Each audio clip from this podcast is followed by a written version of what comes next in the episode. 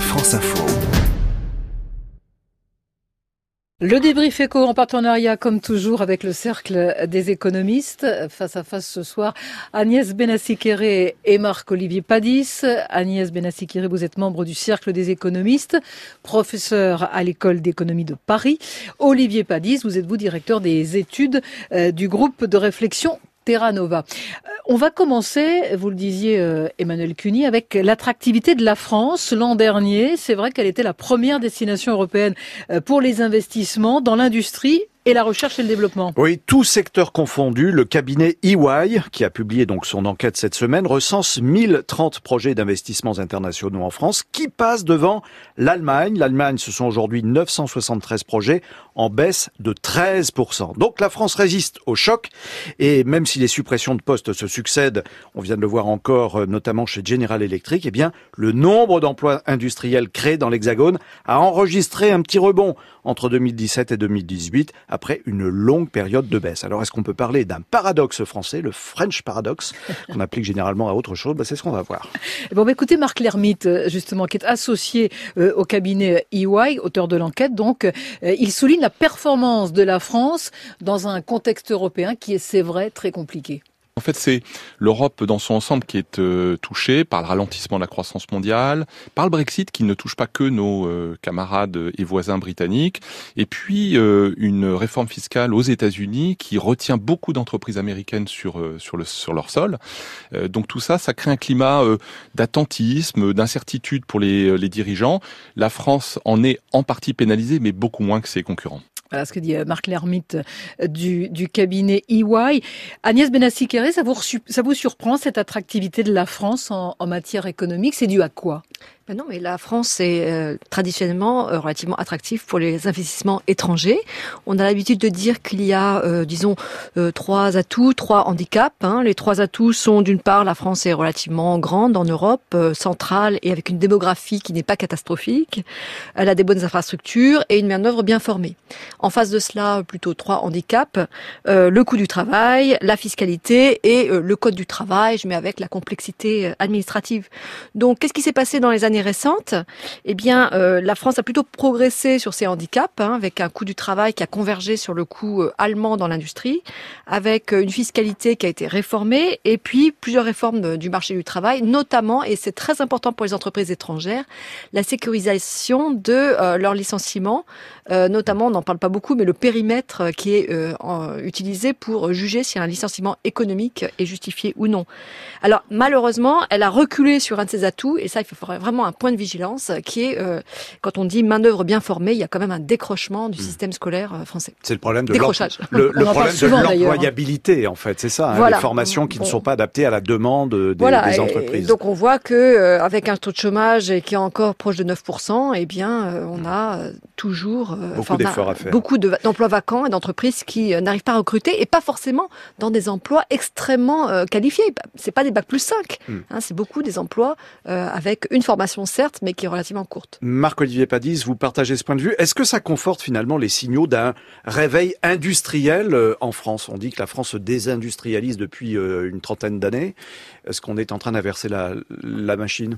Oui, ce que ça confirme, c'est qu'il y a eu aussi cette prise de conscience qu'il fallait euh, relancer une politique industrielle et euh, envoyer des messages. Et donc, euh, les gouvernements successifs, parce que c'est un mouvement qui est entamé depuis déjà plusieurs années, les chiffres sont bons depuis 2014, il y a des messages envoyés aux investisseurs en disant Welcome to France. Donc, mmh. et ça, ça joue aussi beaucoup parce que le fait que l'ambiance générale des affaires soit plutôt positive, c'est bien pour les investisseurs. Ce que on peut rajouter, c'est que la main-d'œuvre française, elle est quand même, euh, elle garde une bonne réputation au niveau justement ingénieur, et que une partie des activités qui arrivent, c'est de la recherche et développement. Et les grandes entreprises américaines euh, des nouvelles technologies, euh, comme comme Google, qui a placé son centre de recherche en intelligence artificielle à Paris, ce qui est un, un, un signal aussi fort envoyé aux autres. Et du coup, Facebook, Microsoft, même Uber ont mis leur centre là. Et puis, je pense qu'il y a un effet. Il y a le Brexit aussi. Voilà, ce que j'allais dire. Il y a un effet conjoncturel qui est lié liées au Brexit, qu'on voit bien parce que les investissements, le Royaume-Uni a augmenté de 33% ses investissements en France, donc l'incertitude sur l'avenir de l'industrie, notamment en Grande-Bretagne, favorise la France qui aussi, il faut dire, a déroulé le tapis rouge. Il faut que ça dure, surtout, Alors comment, comment justement on peut transformer l'essai dans la droite ligne de la question posée par Catherine Potier Les, entreprises étrangères, paradoxalement, aiment bien la fidélité des, travailleurs français, parce que évidemment, comme il y a beaucoup de chômage encore, eh bien, les gens sont tellement contents de trouver un contrat à durée indéterminée qu'ils vont pas partir du jour au lendemain, comme c'est le cas aux États-Unis. Donc finalement, le fait qu'on ait encore du sous-emploi en France, c'est plutôt un avantage aujourd'hui où les entreprises cherchent partout euh, des qualifications. Alors maintenant, sur le Brexit, euh, bon, euh, la France a un avantage par rapport à l'Allemagne, mettons, qui est un, un, un pays très centralisé comme le Royaume-Uni. Mmh. C'est-à-dire ça se passe à Paris, ça se passe à Londres et ça se passe pas tellement ailleurs pour la finance. Hein. Je parle de la finance et de l'assurance. Donc la, la, France a un atout de ce point de vue-là d'avoir une métropole qui euh, ressemble un petit peu à la métropole londonienne et qui n'est pas non plus très loin, ce qui favorise, euh, enfin pour la mobilité des, des, des, des cadres échanges. de niveau. Voilà, on peut penser aux problèmes de familiaux par exemple. C'est plus facile à résoudre que d'aller à Francfort. La mobilité. Mais bon, le match n'est pas encore joué. Marc-Olivier Padis. Oui, attraction de la métropole, mais néanmoins quand on regarde territorialement, c'est assez équilibré ces investissements étrangers, même si la Bretagne, la région centre sont un peu moins favorisés, mais enfin Rhône-Alpes et les autres régions sont aussi présentes, donc tout n'est pas concentré à Paris. Dans quoi il faut investir essentiellement? La Commission européenne nous a dit cette, cette semaine, euh, allez-y, chère France, il faut que vous y alliez dans l'innovation, dans euh, l'éolien, enfin dans les, les, énergies renouvelables, etc. Est-ce qu'il y a vraiment, bon, c'est un peu bateau hein, de, de, dire ça, mais non, mais il faut investir dans la qualité de la main d'œuvre, c'est la formation de, de la main d'œuvre, c'est l'apprentissage où on est en train de faire des progrès justement en ce moment, donc sur vraiment la, la main d'œuvre pour l'industrie manufacturière. Agnès Alors, les meilleures politiques d'attractivité aujourd'hui, bah, c'est d'abord la simplification, parce que sur le plan du millefeuille administratif, on a encore beaucoup de progrès à faire. C'est euh, les politiques de la ville, le transport, le logement, euh, puisque en fait ces, ces, entreprises cherchent dans les services hein, beaucoup à être dans des grandes agglomérations et donc ce qui pose des sujets euh, de transport et, et de logement. Euh, c'est beaucoup ça en fait les politiques d'attractivité, plus que évidemment les subventions, puisque les subventions, si on les donne à Paul, euh, bah, on les donnera pas à Jacques, donc c'est un peu problématique. On se retrouve dans un instant pour le deuxième débat. On fait le point route tout de suite. Le débrief éco avec la Banque Courtois pour ceux qui entreprennent au cœur des territoires. Banque Courtois, une banque du groupe Crédit du Nord.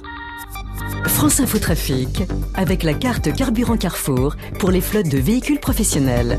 Plus d'infos sur carte-carburant.carrefour.fr. Et Marion Bargiaki, euh, toujours avec nous en direct. Euh, attention sur la 43, prudence. Oui, à Bron, sur la bretelle de sortie, un accident a eu lieu entre un scooter et deux voitures quand vous roulez vers le sud. Prudence aussi sur la 50 de Toulon vers Marseille. Deux voitures se sont percutées à hauteur de la Seine-sur-Mer sur la bretelle de sortie. Autre accident à noter sur la 77 entre deux voitures à hauteur de Trécy-sur-Loire. C'est en direction de Nevers. Et puis il y a quelques ralentissements en région parisienne sur la 6 vers Paris à hauteur de Ris Orangis, comptez 10 km de bouchons que vous parcourez en 20 minutes. Marion Bargiaki, OPC Mobilité de Radio France. La suite du débrief éco dans un instant et le rappel de l'info tout de suite, 19h50, Olivia Cohen. Des concerts toute la soirée, insomnie au nord de Paris. La conclusion à cette première marche des fiertés des banlieues. 1000 personnes ont participé pour lutter contre l'homophobie, mais aussi contre la stigmatisation des habitants des quartiers populaires. L'épouse du marin disparu au Sable d'Olonne défend son mari. Ce n'était pas un casse-cou. Depuis la noyade des trois sauveteurs partis lui porter secours, beaucoup s'interrogent. Le maire des Sables, notamment, avait parlé d'un comportement irresponsable de la part du pêcheur. Demain, en mémoire des trois secouristes qui seront faits chevalier de la Légion d'honneur, une marche blanche est prévue. C'est sa première prise de parole officielle dans un entretien au Sunday Times. Boris Johnson refuse de payer la facture du Brexit. L'ancien maire de Londres, favori pour succéder à Theresa May, s'engage à ne pas verser les sommes dues à Bruxelles, à moins que l'Union européenne fasse des concessions. Il a été impérial, 12e sacre à Roland Garros pour l'Espagnol Rafael Nadal après un match de 3 heures face à son adversaire autrichien Dominique Thiem. Même finale que l'année dernière, la Française Kristina Mladenovic, elle remporte le double dame avec la hongroise Timea Babos. Et puis les Anglaises mènent toujours 2-1 face à l'Écosse au mondial de football. Le Brésil s'est imposé 3-0 face à la Jamaïque un petit peu plus tôt dans la journée. Et puis une surprise, l'Italie l'a emporté 2-1 face à l'Australie. Les Bleus ES ont repris l'entraînement. Elles rencontrent la Norvège dans trois jours. France Info. Le débrief éco avec la Banque Courtois pour ceux qui entreprennent au cœur des territoires. Banque Courtois, une banque du groupe Crédit du Nord. Deuxième partie du débrief éco avec Agnès Benassi-Kéré du Cercle des économistes et, Olivier Padis de Terra Nova. On va parler maintenant des indemnités pour les demandeurs d'emploi, Emmanuel Cuny. Le gouvernement prépare la réforme de l'assurance chômage et le Premier ministre pourrait apparemment dévoilé quelques pistes cette semaine. Oui, Édouard Philippe prononce un discours de politique générale mercredi prochain à l'Assemblée nationale. Alors l'occasion pour le chef du gouvernement de passer en revue les différentes réformes, dont celle du régime d'assurance chômage qui pourrait être présentée avant fin juin. Si l'application du bonus-malus appliqué aux entreprises pour les contrats courts semble en bonne voie, Matignon va-t-il durcir les conditions d'accès à l'indemnisation pour les chômeurs. La piste semble bel et bien sérieuse, hein, si l'on en croit le quotidien économique Les Échos de vendredi. Alors est-ce qu'une telle mesure serait efficace et puis surtout judicieuse dans le contexte social actuel en France? Alors on va vous poser la question, Olivier Padis, est-ce qu'il faut durcir les, les conditions d'indemnisation des, des chômeurs? Non, je ne pense pas que ce soit la bonne démarche. En fait, avec le chômage, on a deux problèmes principaux. Le premier, c'est le chômage de longue durée des personnes non qualifiées. Et le deuxième, c'est les contrats courts. Alors, les personnes non qualifiées, euh, pour qu'elles retournent sur le marché du travail, il faut leur donner une qualification, il faut les former. Et donc la, question, c'est l'accompagnement et l'accès à la formation. De leur enlever trois mois, six mois d'indemnisation de chômage, ça ne change rien euh, au problème.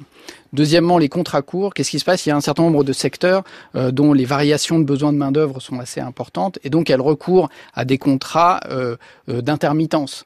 Mais en fait, il y a de plus en plus de ces contrats, et ça crée ce qu'on appelle de la permittence, c'est-à-dire de l'intermittence, intermittence qui est devenue permanente. Il faut voir que les contrats courts sont énormément utilisés en France. C'est un peu une exception en Europe. Ils représentent 10% de l'emploi salarié total, et sur ces CDD, 30% sont des contrats de un jour. Donc on ne peut pas faire quand même plus court. Et euh, quand les, les, personnes finalement ont fait leur contrat d'un jour, eh bien ils passent au chômage. Et là, ça pèse énormément sur les comptes. Donc ce qu'il faut faire, c'est le bonus-malus. Ou nous, ce qu'on a proposé dans une note qu'on peut trouver sur notre site sur euh, réformer euh, l'assurance chômage. Sur le site de Terra Nova. Sur le site de Terra Nova, tout est en accès libre. Euh, nous, on propose en fait un, un, forfait de fin de contrat. Et si le contrat dure six mois, ben, c'est un forfait. on mettra une somme qui n'est pas pénalisante en quelque sorte. Non, justement, il faut que ce soit forfaitaire. C'est-à-dire que mm. si c'est six mois, vous le sentirez pas passer. Si c'est pour une journée, le, le, même, la même somme va, va surenchérir le coût du travail et donc décourager et envoyer un signal clair aux employeurs de dire non, les contrats courts, il faut pas abuser quand même. On va revenir à, à, ce dossier de Terra Nova, euh, Marc-Olivier Padis. Euh, Agnès Benassi-Kéré, même question. Est-ce qu'il faut, selon vous, durcir les conditions d'indemnisation des demandeurs d'emploi? Alors ce dont on parle, c'est pas simplement de, du durcissement, puisque le bonus-malus, précisément, euh, c'est un durcissement plutôt du côté des entreprises, disons. Mm. Euh, il y a, on parle aussi donc euh, de hum, conditions d'éligibilité, hein, qui serait en fait une normalisation par rapport à ce qui fait, si se pratique ailleurs en Europe. Donc c'est pas non plus euh, euh, très très impressionnant. Et alors la dégressivité pour les hauts salaires, euh, c'est très débattu parce qu'il y a un avantage, c'est bon l'incitation au retour à l'emploi. Euh, C'est-à-dire qu'au bout de six mois, on vous réduit, puis encore six mois, on vous réduit, etc. Euh, donc ça donne une incitation à retrouver un emploi, mais en même temps, ça peut réduire la qualité de l'emploi retrouvé et donc entraîner de nouveau une séparation, etc.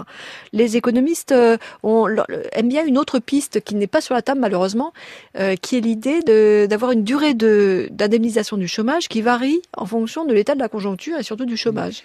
Et donc quand il y a beaucoup de chômage, ben, c'est très difficile de retrouver un emploi. Donc on fait une durée très longue comme euh, aujourd'hui, enfin les longues ouais. par rapport aux, aux, normes européennes. Et puis lorsque le taux de chômage tombe au, au taux en dessous d'un certain niveau, automatiquement, eh bien la, la, durée est réduite, disons, de six mois, parce que c'est plus facile de retrouver un emploi. Et de cette manière-là, ça permettrait de garder la générosité en période de crise et tout en faisant des économies, en fait. voilà, ouais. et éventuellement euh, donner plus d'incitation en période de, de, meilleure euh, situation économique. Marc-Olivier Padis, Terra Nova, donc cette enquête parle justement du, du plafonnement. Oui, on, nous a pris une position qui peut sembler un peu paradoxale sur le plafonnement parce que beaucoup de gens disent mais quand on est au chômage, euh, il faut il faut pas toucher une indemnité chômage euh, trop élevée. Et en fait, ce qu'on voit pas, c'est que les gens qui sont au plafond, en fait, il y, a, il y en a pas beaucoup. Hein, c'est 0,05% des gens qui touchent le plafond, euh, vraiment euh, les, les, indemnités les plus importantes. Mais c'est aussi qui payent des cotisations plus importantes. Et en fait, si on fait le calcul, ils contribuent contribuent plus qu'ils ne coûtent. Et donc ce serait dommage de les plafonner. Euh, au contraire, il faut qu'ils continuent à contribuer et à apporter pour l'équilibre de la caisse, c'est mieux. Mmh. Mais on situe où au niveau de, de l'Europe? Est-ce que euh, on est le pays où les conditions d'indemnisation sont les plus favorables ou les plus défavorables? On est, euh, on en, est sur... en, durée d'indemnisation, euh, si vous êtes au chômage et que vous avez moins de 55 ans, c'est deux ans, alors qu'en Allemagne c'est un an. Mais ce que j'ai pas réussi à trouver comme chiffre, c'est euh, finalement c'est quoi la durée moyenne de chômage? On sait qu'il y a des gens qui sont au chômage euh, très longtemps et que là c'est vraiment corrélé au niveau de formation. Agnès Benassi-Kéré Et puis la, la, France a une spécificité, donc qui sont euh, ces contrats très courts, euh, qui sont de plus en plus fréquents, de plus en plus courts. Et donc statistiquement, statistiquement, il y a toujours des, enfin, on va retrouver au chômage très souvent. Oui. Et, et, donc ça augmente le stock, même si les gens ne restent pas forcément très longtemps, mais euh, ça augmente le stock parce qu'en permanence. Il, il, y a quand même un risque à prendre en considération aujourd'hui, c'est le risque politique, parce que là, on est quand même dans un contexte un peu particulier. Si le Premier ministre, dans son discours de politique générale mercredi, annonce de telles mesures, Aïe, aïe, aïe. Bah, il vaut mieux faire une réforme de l'assurance chômage quand le chômage diminue plutôt que quand il augmente. Mais oui, faut, faut-il encore l'expliquer? Oui, alors actuellement il diminue, mais euh, c'est vrai que bon, euh, euh, comment dire, il y a une dimension un peu moralisatrice dans la volonté de baisser les indemnités en disant parce qu'on pense que les gens sont pas assez incités à revenir sur le marché du travail. Le contexte n'est pas favorable à faire passer ce dialogue. Non, alors bon, maintenant, euh, je pense que le, alors maintenant il y a plus d'offres d'emploi. Alors c'est vrai que c'est c'est plus facile pour les gens euh, de retrouver du, du travail. Ça dépend des secteurs, ça dépend du niveau de qualification, ça dépend du niveau de l'âge. On sait aussi que euh, actuellement, c'est les plus de 55 ans ont plus de mal. Euh, c'est un vieux travers français aussi euh, qu'on qu a repris, c'est que les fins de carrière sont plus difficiles. Donc rendez-vous mercredi pour ce discours de politique générale avec le Premier ministre Édouard Philippe. Merci à vous trois, Agnès Benassi-Kéré du Cercle des économistes, Marc-Olivier Padis de Terra Nova, Emmanuel Cuny, très bonne semaine. À dimanche. Et à dimanche.